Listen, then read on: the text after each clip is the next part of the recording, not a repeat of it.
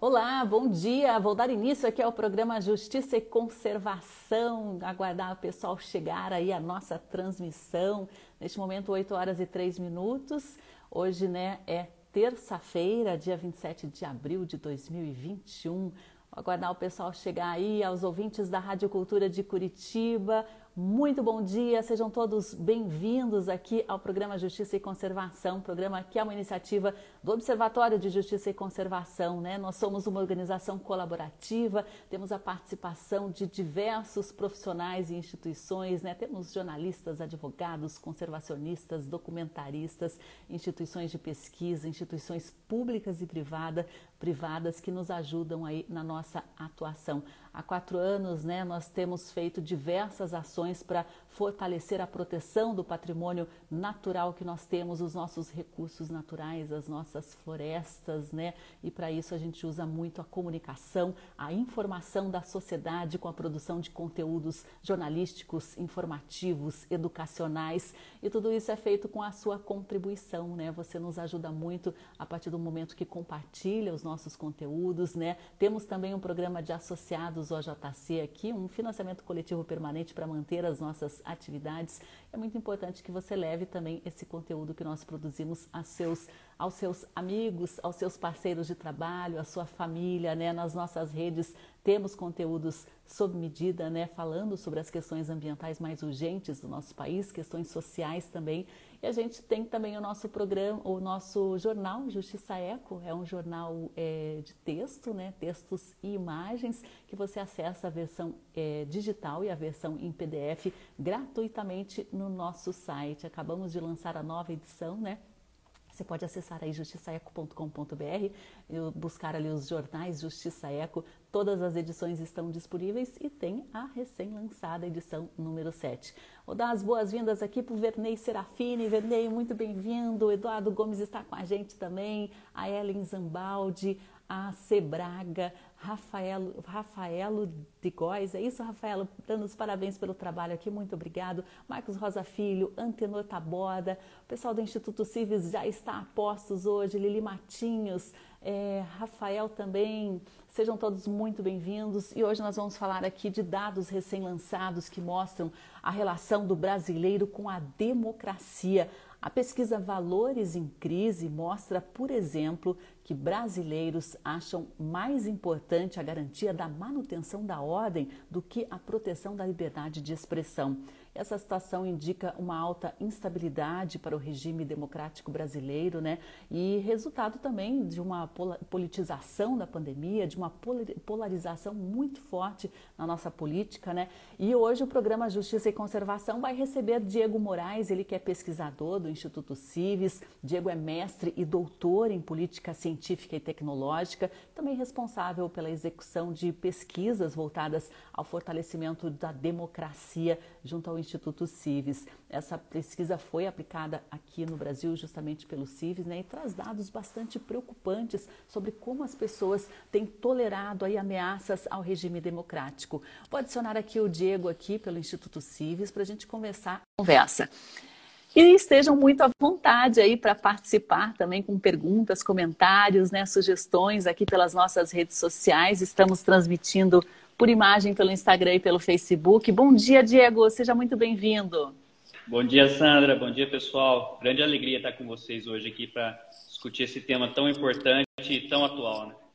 É, nós temos um respeito muito grande pelo trabalho e levantamento de dados que o Instituto Civis faz, né, e o uso que ele faz desses, dessas informações também para ações de fortalecimento da democracia. Mas eu gostaria que você mesmo apresentasse o Instituto Civis aí para quem está nos acompanhando. Claro, é, o Instituto Civis, Sandra, ele é uma organização apartidária, sem fins lucrativos, já tem quase 10 anos de existência e nasceu justamente com essa missão de fortalecer a cultura democrática do Brasil. Entendendo que, eh, por muito tempo, se achou que as instituições democráticas bastassem para garantir uma boa democracia. Mas o que a gente percebe no dia a dia é que se as pessoas não internalizarem alguns dos principais aspectos de uma cultura democrática, como o diálogo, a tolerância, a solidariedade, as instituições por si sós não vão conseguir dar esse fortalecimento, dar esse respaldo é, para o regime democrático. Então, o Instituto Civis tem trabalhado muito com essa vertente, olhando para a educação cívica, olhando para a colaboração, para a confiança. É, e os nossos trabalhos são diversos. A gente trabalha com frentes de pesquisa, a gente trabalha com frentes de ações de impacto. E hoje a gente está com essa pesquisa voltada para tentar entender como que o cenário da pandemia ele pode estar tá afetando ou não a cultura democrática do país. Pode estar tá afetando negativamente, pode estar tá afetando positivamente.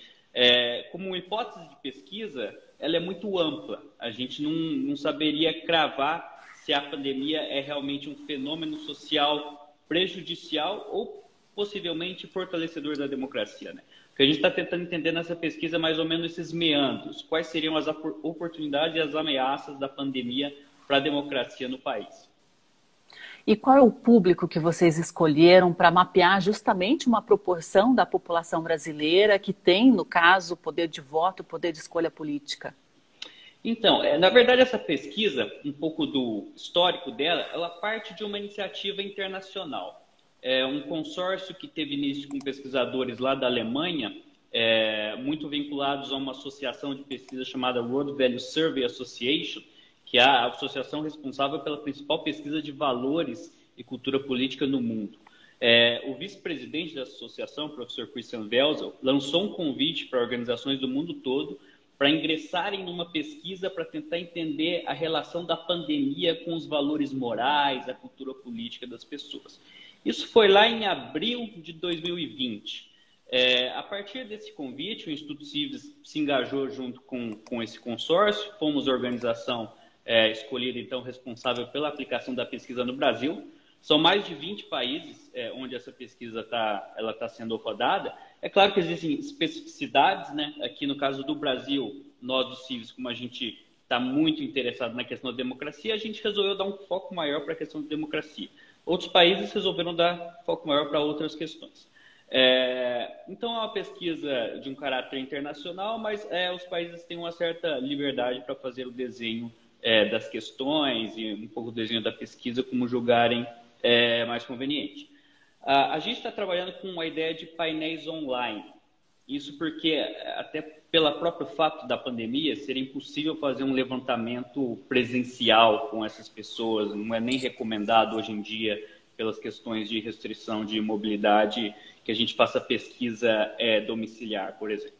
Então, a gente trabalha com uma empresa que compõe esses painéis online e a gente fez uma seleção de uma amostra bastante robusta, de 3.500 entrevistas, é, para que a gente possa, então, é, ter um mapeamento aí é, de uma amostra bem representativa da realidade do brasileiro, tanto em termos de distribuição geográfica, quanto em termos de distribuição de características sociodemográficas, como sexo, escolaridade, renda, idade, assim por diante.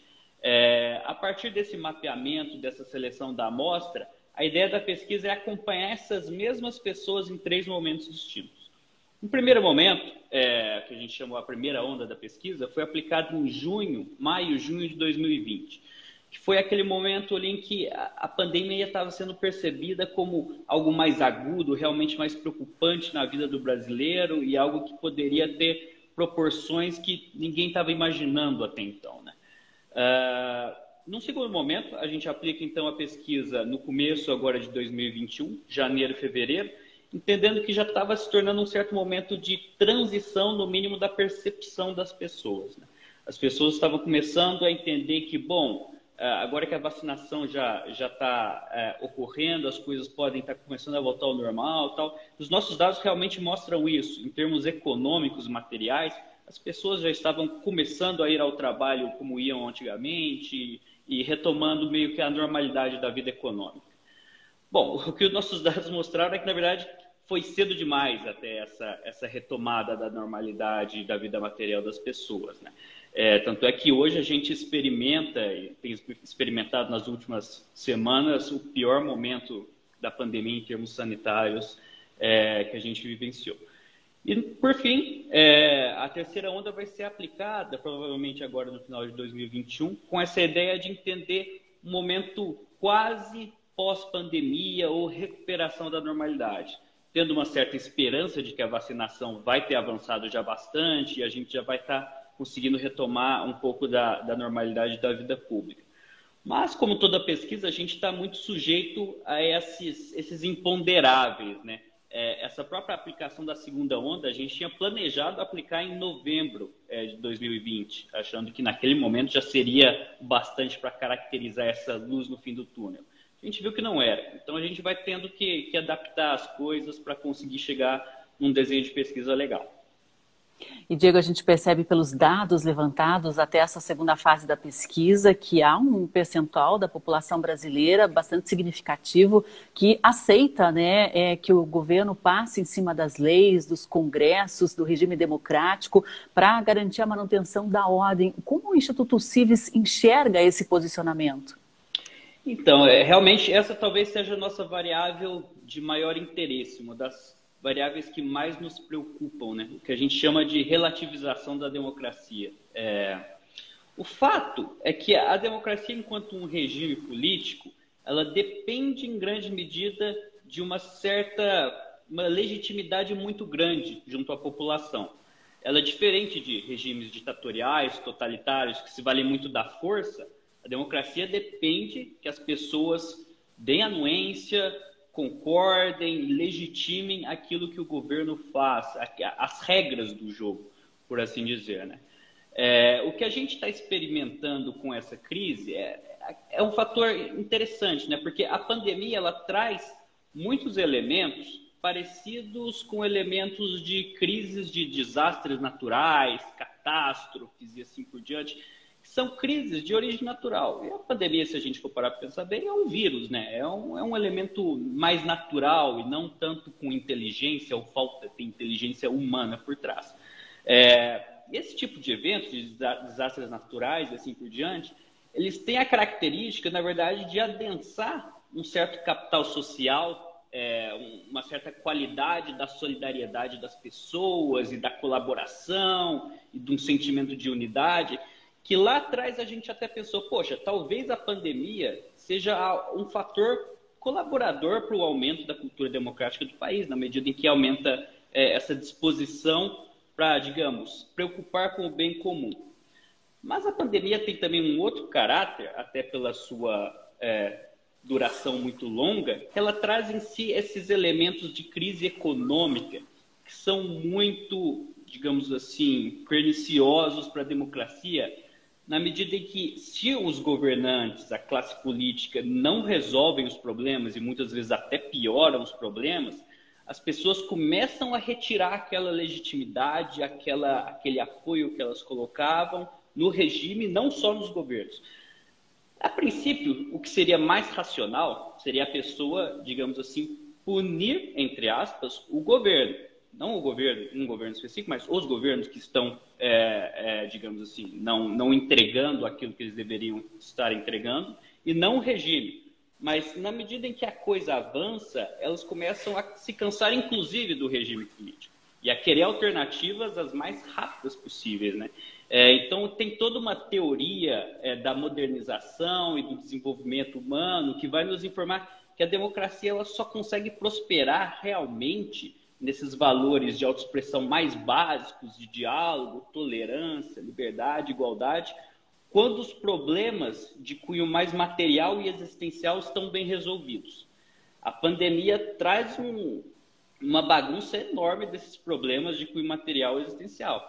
Ela provoca é, inúmeros desempregos, provoca problemas de fome, aumenta as desigualdades de maneira absurda.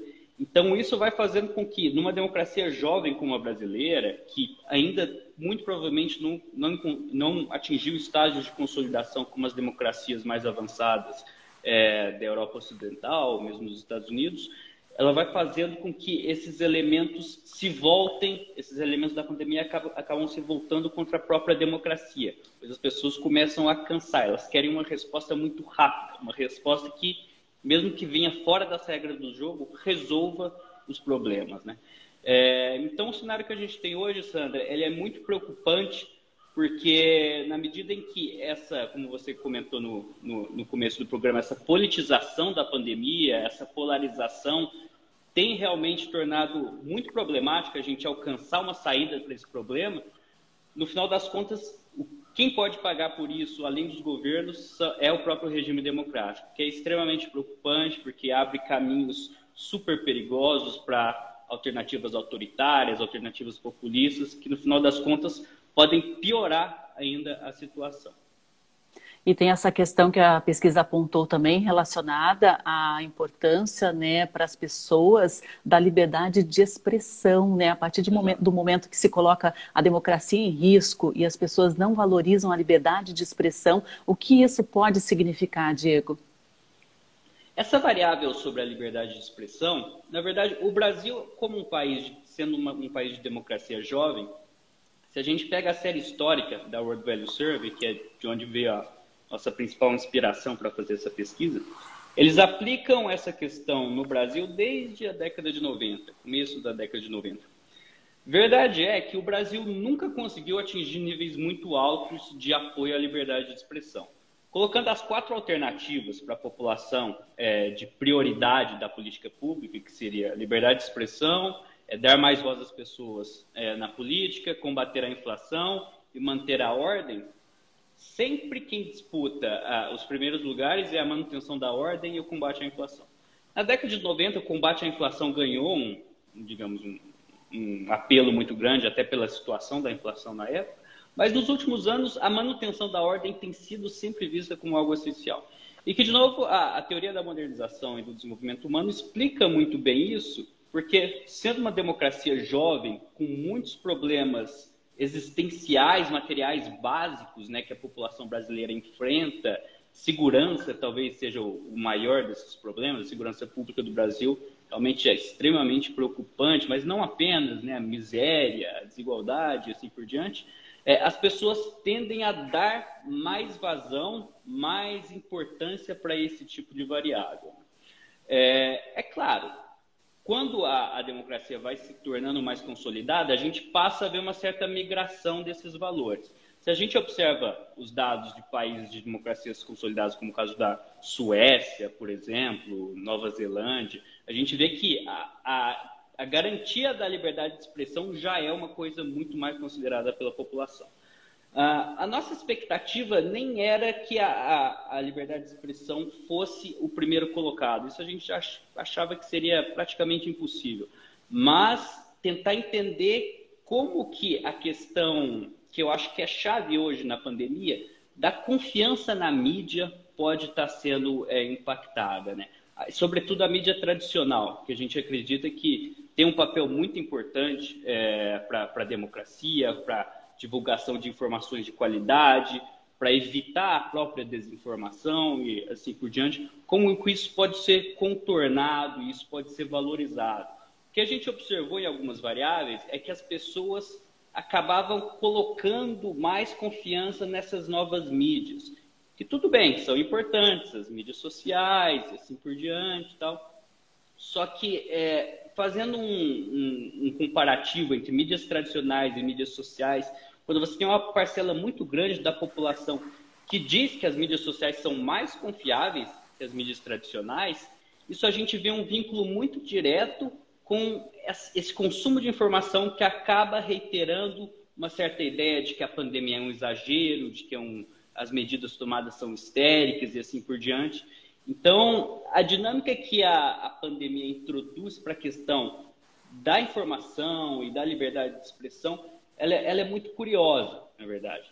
É, pegue, peguemos, por exemplo, a questão do, do caso dos regimes autoritários, que tem total controle sobre a disseminação das informações.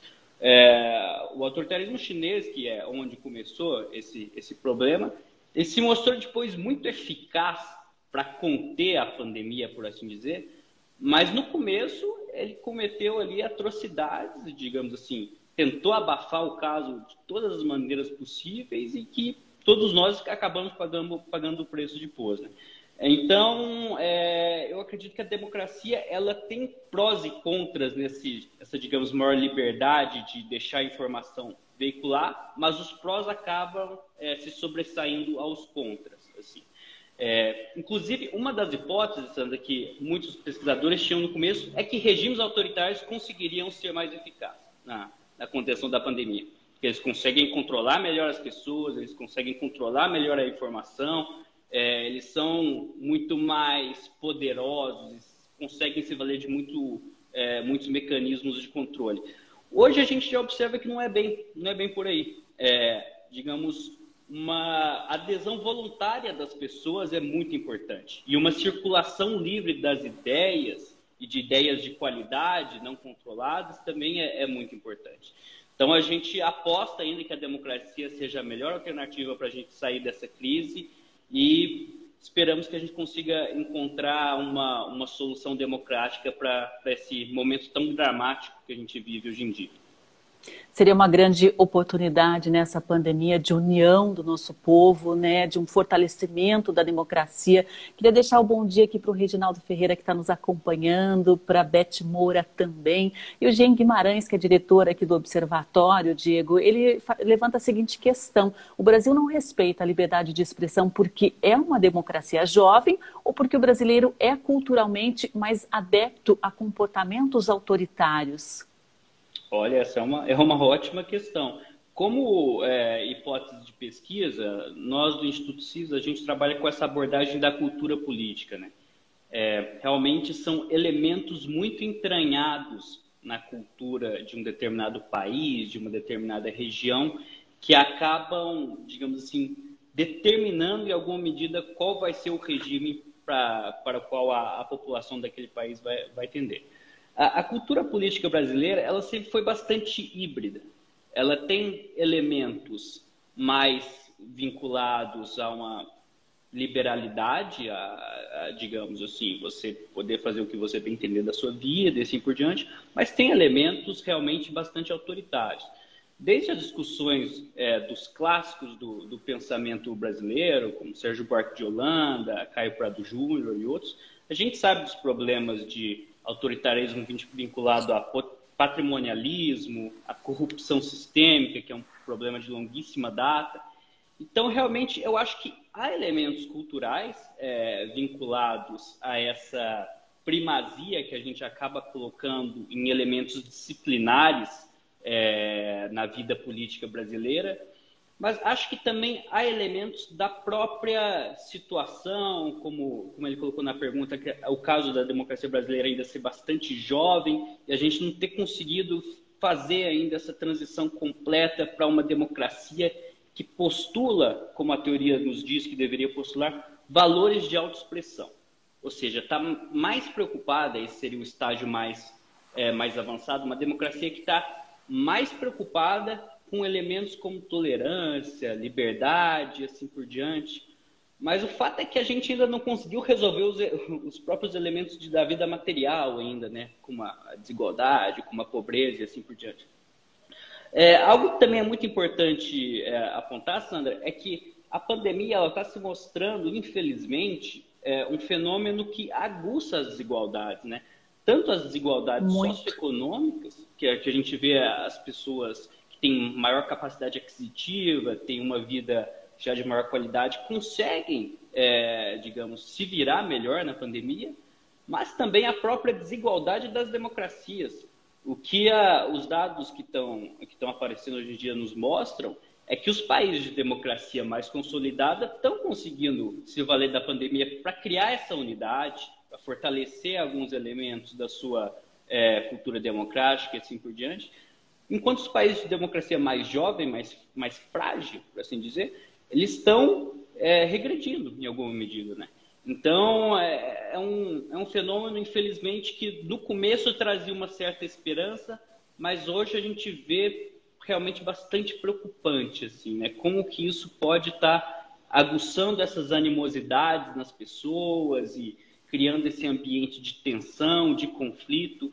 A democracia, a democracia em si é um regime de conflito. E tudo bem, conflito das ideias, conflito das opiniões, isso é sempre bem-vindo. Só que quando ela, ela não consegue, digamos, traduzir pelos seus mecanismos, pelos seus princípios, esses conflitos para chegar numa resolução, num ponto comum, ela começa a ter uma falha bastante sistêmica, assim, uma insatisfação enorme das pessoas, uma visão de que isso é algo que não funciona, isso é algo ineficaz. Isso abre porta para toda sorte de é, alternativas populistas e autoritárias. que certamente são piores, muito mais prejudiciais, por mais que tentem se vender como a salvação do mundo. É, a gente percebe, né, que uma sociedade que está vivendo esse momento, né, muitas pessoas, milhares de pessoas no Brasil sem ter o que comer, sem ter uma renda, sem ter um trabalho, sem ter aí condições de moradia digna, né, condições é, de pagar as contas ali, o colégio, uma conta de água, uma conta de luz, que são as contas básicas, né. Eu acho que qualquer saída parece razoável, a pessoa não consegue refletir quais serão as consequências, né. A Isa Patri, Isar Patrícia comenta aqui, né, ela, ela diz assim, acha importante importante distinguir entre um povo aberto ao autoritarismo e um povo oprimido por uma história de autoritarismo que dura mais de 509 anos. Inclusive, essa pesquisa ah, revelou aí que aumentou o indicador de pessoas que apoiariam uma intervenção militar, Diego. As pessoas que apoiariam é, o governo se ele passasse por cima das leis, do Congresso, das instituições para resol resolver os problemas é, digamos, um apoio a, a, um, a, um, governo autocrático, em alguma medida, porque ele desrespeitaria o Estado de Direito, desrespeitaria o império da lei, desde que resolvesse os problemas. Ou seja, é uma questão que realmente mostra o âmago da coisa. Né? As pessoas querem a resolução dos problemas a qualquer medida. É, é algo bastante problemático. O que a nossa amostra nos mostra é que quase metade das pessoas aceitaria esse, esse tipo de, de comportamento autoritário por parte, por parte do governo. É realmente algo bastante complicado é, que a gente precisa analisar com muito cuidado. Na primeira onda da pesquisa, a gente tinha observado um dado bom, que a, a maioria das pessoas via mais solidariedade do que hostilidade no ambiente da pandemia, o que é ótimo é, meio que estava se reproduzindo essa dinâmica da pandemia como um fenômeno mais de desastres naturais, catástrofes naturais, unindo as pessoas, gerando solidariedade. Nessa segunda onda, a gente já vê uma retração considerável disso. Ou seja, as pessoas estão começando a ver mais hostilidade, o que é algo bem preocupante. Outro dado que nos chamou bastante atenção é, é o fato de que, ah, quando a gente pede para as pessoas avaliarem como que o governo está é, tá se saindo em termos de desempenho no enfrentamento da pandemia, a maioria das pessoas faz uma avaliação negativa, é, isso na primeira e na segunda onda, mas agora na segunda onda a gente viu um crescimento dos extremos. Boa, boa parte das pessoas fazendo uma avaliação bastante negativa de que o governo está se desempenhando muito mal, mas cresceu também é, é, a porcentagem das pessoas que acreditam que o governo está saindo muito bem. O que é algo super estranho, né? Você esperaria que pelos números né, que a gente tem tido, o aumento aí do número de mortes, recordes, né? Acho que o país já está quase aí no, no topo do, do, pior governo no que diz respeito à pandemia, né? Acho que só está atrás aí dos Estados Unidos, que teve recordes um pouco maiores, 5 mil mortes. Tivemos aqui, Exato. acho que o recorde de 4 mil mortes e mais Exato. de 350 mil mortos, né? E as pessoas ainda avaliam como positivo essa gestão. Agora, Diego, dados positivos, vamos trazer alguma boa vamos notícia dessa pesquisa? Sim, sim, com certeza. Olha, a pesquisa ela demonstra alguns, alguns possíveis elementos para a gente contornar essa, essa problemática. Algo que a gente pôde observar que teve uma melhora, não uma melhora substancial, mas uma melhora é, interessante é a questão da confiança em algumas instituições, sobretudo setorializado na questão da saúde. As pessoas estão vendo as instituições da saúde pública como instituições confiáveis que estão trabalhando para a resolução do, dos problemas públicos, então isso é algo muito bom, porque parece que tem uma, alguns elementos do nosso arcabouço institucional que estão conseguindo fazer aquilo que o regime como um todo deveria estar tá fazendo, que é entregar algo bom. Não, não precisa ser a melhor coisa do mundo, até porque a, a, democracia nunca prometeu, enquanto regime político, o paraíso na Terra. A democracia sempre foi um regime político que, olha, a gente consegue fazer transição de poder sem derramamento de sangue, transição de poder pacífica, uma meio que colocar os conflitos ali para se resolverem na base do diálogo e assim por diante. E nunca prometeu algo é, maravilhoso, coisas que os políticos populistas normalmente prometem, né? Mas a democracia tem como uma de suas características para avaliação da sua qualidade, a, a, digamos assim, a qualidade da entrega, né, dos resultados que ela está gerando realmente no dia a dia das pessoas e na própria resolução dos conflitos. É, e essas instituições, sobretudo as instituições do setor de saúde, parecem que estão angariando esse apoio maior das pessoas. É, a gente acredita que isso pode ser uma, é, digamos, uma alternativa para pensar como que ah, conseguimos traduzir esse apoio a essas instituições mais setorializadas para um apoio maior para o próprio regime. Né? Então, hoje o desafio que a gente tem é como canalizar algumas forças para o próprio regime democrático. E é um desafio enorme, porque, ah, como alguns dos comentários aí já apontaram, a, a cultura política brasileira ela deixa a desejar há muito tempo ela não está sofrendo um, problema de agora, nem de cinco anos atrás, nem de dez anos atrás. As pesquisas desde a década de 70, 80 já mostram bastante problemático. Se a gente pega um dado do Latino Barômetro, pergunta sobre em que medida você acredita que as pessoas do seu país são confiáveis, o Brasil é o pior país na América Latina nesse dado. São cerca de 4% que acreditam que realmente a, os nossos concidadãos são confiáveis. O que é péssimo para o regime político, porque a democracia depende de colaboração, de diálogo, tolerância. E se não há confiança, que é, digamos assim, a engrenagem básica desse capital social, dessa, é, dessa dinâmica social, é, muito provavelmente a gente vai ter dificuldade para conseguir avançar com o regime democrático. Então, tendo todo esse panorama complexo em vista, a ideia é tentar aproveitar alguma força, alguma alavanca da pandemia para conseguir, digamos assim, é, avançar em algum ponto para a nossa, pra nossa consolida, consolidação da, da cultura democrática. Sempre entendendo que, é, como eu disse no começo, instituições democráticas são muito importantes, são essenciais para o regime democrático, mas o regime democrático é feito de pessoas. Se as pessoas não estão convencidas de que o regime democrático é bom, de que vale a pena apostar é, nesses elementos do regime democrático para a resolução dos conflitos, ele está fadado ao fracasso. Então a gente precisa tomar cuidado com esse tipo de, de, de variável, sim, porque é muito, é muito chave, sobretudo para democracias mais jovens e menos consolidadas, como é o nosso caso. E Diego, eu sou jornalista, né? Tenho visto aí os ataques que o atual governo faz às instituições de mídia, né? Aos próprios jornalistas como profissionais, mas ao mesmo tempo a gente percebeu também nessa pesquisa que aumentou a confiança, né? No, nos veículos de mídia tradicional, aumentou também, né? A confiança em redes sociais, né? Em outros tipos de canais de comunicação. Queria que você fizesse uma avaliação, mesmo com tantos ataques, tantos desmerecimentos, né? Uma tentativa de uma perda de credibilidade por parte dos nossos gestores eleitos, né, ainda assim as pessoas continuam a confiar no trabalho jornalístico, né? Como que o Instituto Cives, você especialmente, é, identifica esse dado? Isso é positivo para a democracia? Com certeza. É, é, realmente esse foi um dos dados que é, acabou nos trazendo alguma esperança. E a gente viu que do, dois dados que eles se convergem até em alguma medida essas, lembrando que a gente está olhando para um painel que observa as mesmas pessoas ao longo do tempo.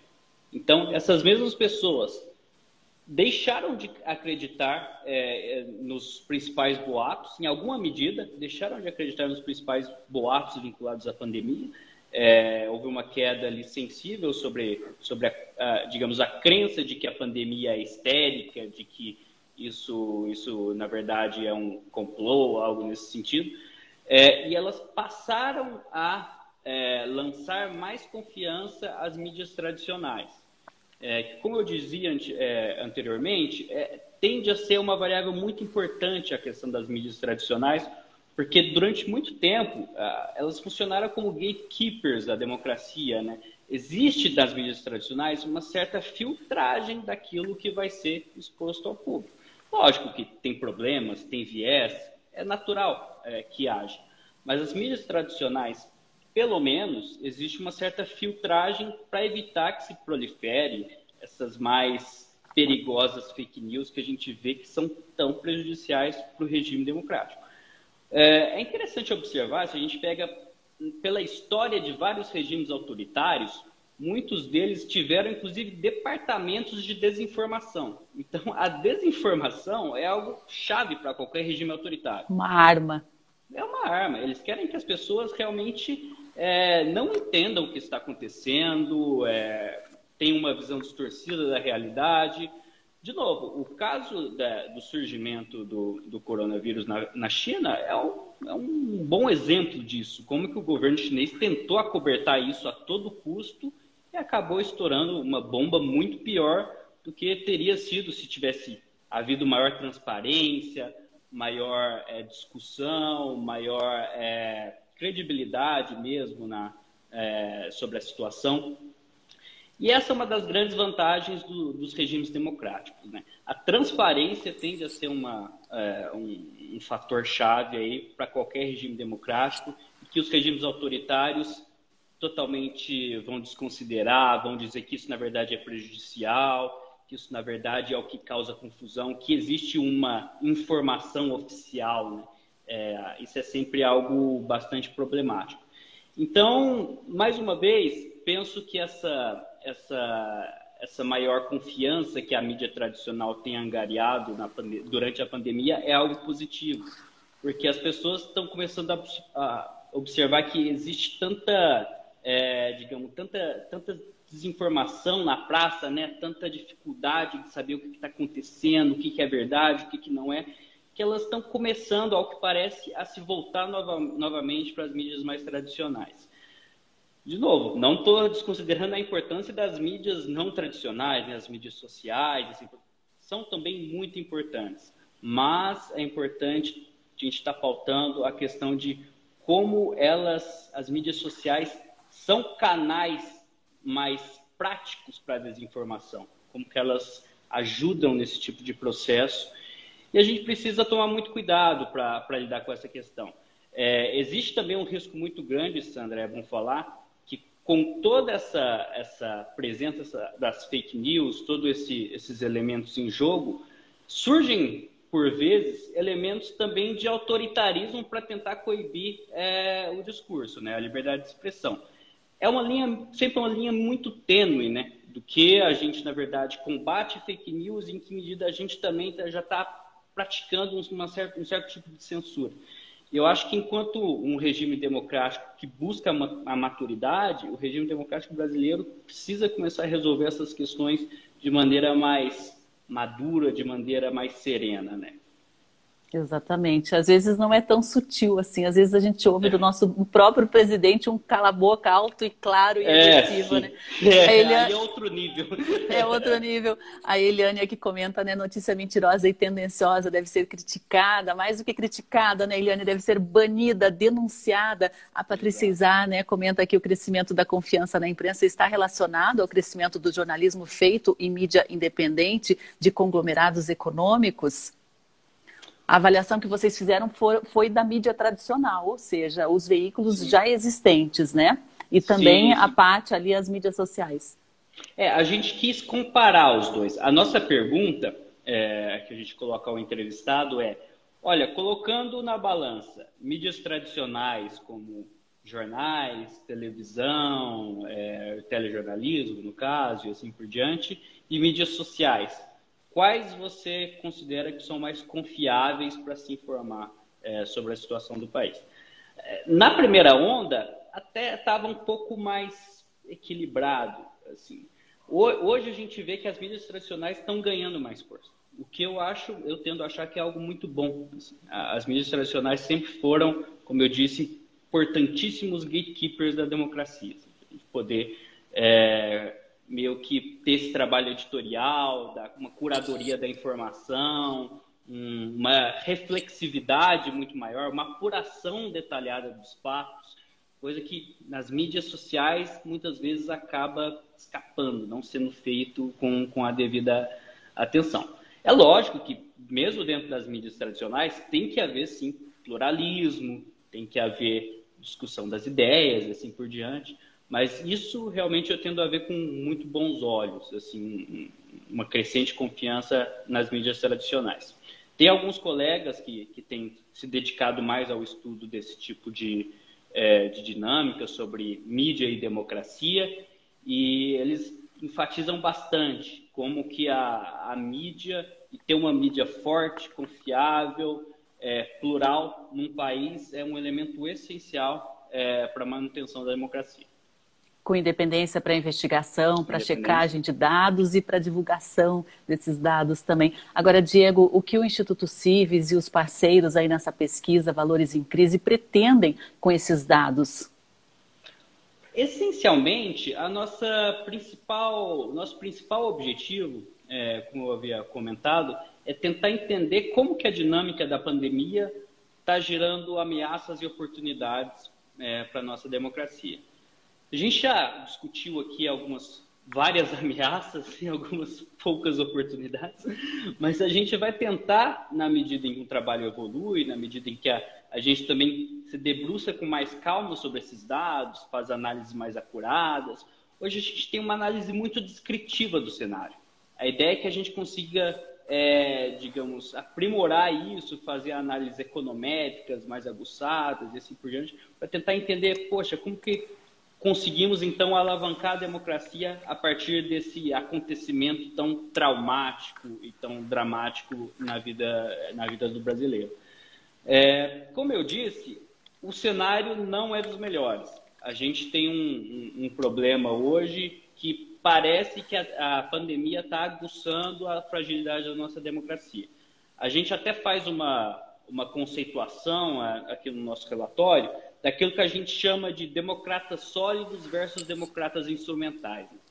Os democratas sólidos são aqueles indivíduos que afirmam que eles é, veem a democracia como regime político preferível, acho que a democracia é o melhor regime político é, para que o país siga.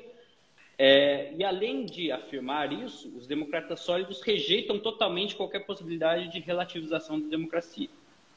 Os democratas instrumentais, por outro lado, são os indivíduos que afirmam também que a democracia é o regime político preferível, mas aceitariam em alguma medida que se passe por cima das instituições democráticas para que algum problema muito crítico seja resolvido. O nosso melhor cenário, digamos assim, seria pelo menos reduzir essa proporção. Porque os, a, a existência de democratas sólidos no regime democrático é algo crucial. São pessoas que estão com a democracia não apenas até a página 2, como é o caso dos democratas instrumentais. Eles acreditam realmente que a democracia é algo de valores, de princípios muito chave para uma sociedade que envolve a proteção de direitos humanos, a valorização da dignidade humana então, não é apenas uma questão de resolução de alguns problemas eventuais que ocorrem, é algo próprio da valorização das pessoas, entender como que isso possibilita que cada um realmente siga a sua vida da maneira como é, você julga mais conveniente, assim por diante. A democracia é um regime político que acaba trazendo dentro das suas promessas essa ideia de que, poxa, as pessoas têm uma, é, um valor em si elas têm essa, essa, esse direito né, de perseguir a felicidade, como elas julgam, julgam a melhor forma possível e assim por diante. Então a gente precisa entender como que a gente forma mais essas pessoas. É, como eu havia comentado anteriormente, existe toda uma teoria da modernização que vai nos dizer que, olha, você só consegue formar esse tipo de gente quando você já resolveu os problemas de cunho mais existencial segurança, alimentação e assim por diante. O que faz sentido, mas se a gente esperar a resolução desses problemas em si para fortalecer a democracia, a minha impressão é que pode ser tarde demais. Então a gente precisa trabalhar com alternativas.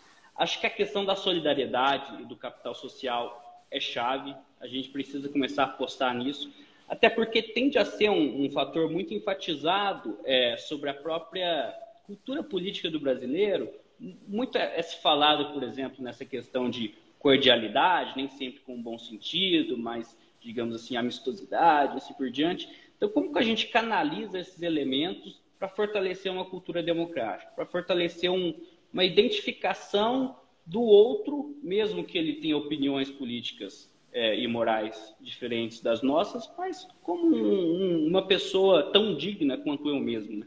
uma pessoa que, que merece o direito de expressar suas opiniões. Então, a nossa pesquisa vai tentar encontrar alternativas nesse sentido e algumas alavancas a partir dessa dinâmica da, muito dramática da pandemia. E temos esperança, sim, apesar dos dados não serem os melhores, estarem apontando para uma direção é, muito perigosa, muito é, até triste é, para a realidade nacional, a gente tem esperança de que vamos conseguir encontrar uma, uma, uma saída. Isso é algo da própria missão do Instituto Civis, né, de conseguir trabalhar nossa cultura democrática, avançar é, na discussão de cidadania, de educação política, ter cidadãos mais virtuosos, né, virtudes cívicas, né, como uma, um elemento essencial. E acho que por aí a gente vai conseguir melhorar o cenário. Lógico que não é só isso. Sempre lembrando que a gente está tentando atacar um pedaço do problema. Tem outras pessoas que tentam atacar, atacar outros pedaços e assim, é, juntando diversos atores, a gente espera chegar num, num final feliz. é, com cidadãos mais confiantes, mais confiáveis também. Eu coloquei o site ali, Diego, civis.org.br, que é o site do Instituto Civis, né? Essa pesquisa ah, até a segunda etapa já está disponibilizada, disponibilizada para acesso público. Como que vai ser aí a terceira etapa também no, segundo, no segundo semestre, né? Se é que a gente vai conseguir manter essa, esse calendário. O cronograma, exatamente. Olha, a expectativa é que a gente é, realize a a, a terceira onda aí no segundo semestre. Uh, a princípio, ela deve ocorrer entre setembro, outubro, está sendo nossas estimativas. É, assim que ela ocorrer, a gente também vai estar tá divulgando um, um relatório com os dados. A gente está trabalhando hoje num dossiê, já a partir dos dados da, da primeira e da segunda onda, com vários especialistas é, no tema. É, o professor José Álvaro Moisés, da Universidade de São Paulo, está é, tá trabalhando conosco nesses dados. A gente tem professores de várias outras universidades também se debruçando aí sobre os dados, escrevendo artigos, para tentar encontrar essas, essas saídas para a democracia dentro dessa miríade de dados que a gente coletou.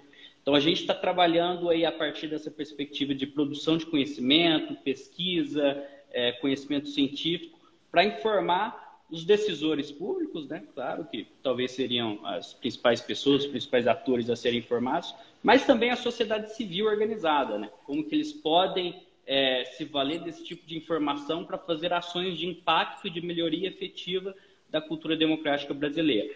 Então, temos a expectativa de ter o dossiê ainda na metade do ano, por volta de agosto, é, e a terceira onda ser realizada é, em setembro, outubro, a gente tem expectativa de ter também algum dossiê, algum livro no começo do ano que vem.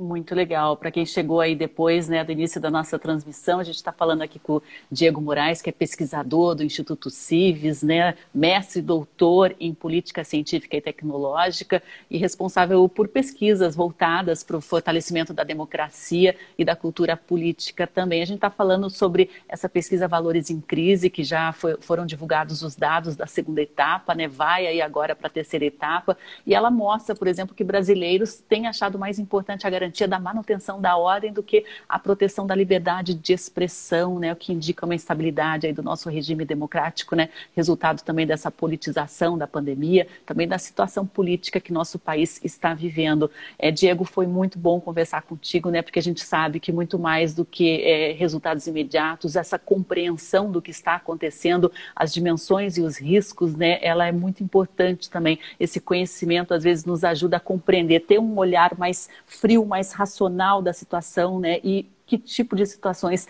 mais radicais podem ser evitadas. É muito interessante mesmo esse estudo. Daniel Vidal está dando bom dia aí, um fora Bolsonaro. Daniel, bem-vindo. A gente está também aqui com o deputado federal Rodrigo Agostinho, que está acompanhando, né? Então, se a gente quiser disponibilizar, por exemplo, para os nossos políticos é, esse material, mesmo que ainda incompleta a pesquisa, né? Não finalizada, é possível isso, Diego? Com certeza. Estamos totalmente à disposição para é, fornecer o material, os relatórios. Ao final da pesquisa, a gente também vai divulgar os microdados para outros pesquisadores interessados é, em utilizar esses dados para suas próprias pesquisas ou para gestores públicos. A ideia é que esse material sirva à sociedade. Né? Muito legal. Então, eu vou agradecer muito a sua participação aqui, né? Agradecer também ao pessoal que está nos acompanhando. Deixar um último recado aqui. Estamos com a edição nova aí do Jornal Justiça Eco no ar, né? Infelizmente, essa situação da pandemia, a gente fazia as impressões dos exemplares para distribuição, especialmente aí uma distribuição dirigida para uso de educação ambiental e alguns parceiros. Mas agora a gente está disponibilizando apenas online, tá? A versão PDF digital. Acesse aí justiçaeco.com.br tem muitas reportagens exclusivas, muito conteúdo investigativo, conteúdo educacional, conteúdo científico também, que a gente fez uma curadoria no Jornal Justiça Eco. Ele está disponível lá nas nossas redes e também no nosso site, justiçaeco.com.br.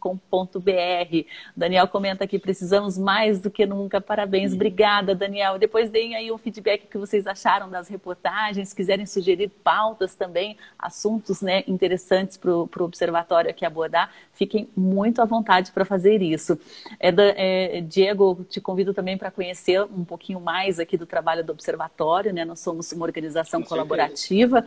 É muito hum. interessante também que a gente, o nosso trabalho em prol aí da defesa da democracia, do meio ambiente, né? da justiça e da cidadania, é muito alinhado com o que o Instituto Civis faz e a gente se coloca também à disposição para a divulgação do material que vocês fazem e das pesquisas também. Muito obrigada, Diego, foi ótima conversa. Muitíssimo obrigado. Eu que agradeço. Foi excelente essa conversa. Espero que a gente tenha outra oportunidade, outras oportunidades no futuro de fazer essa, esse diálogo novamente. Certeza. Então, eu espero vocês aí nas nossas redes, compartilhando também os nossos conteúdos e acessando o nosso site. Temos também, lembrando, né, um programa de associados aqui do OJC, que você pode se tornar também um fiscalizador do meio ambiente. A gente tem uma campanha aí, um financiamento coletivo permanente no benfeitoria.com.br OJC.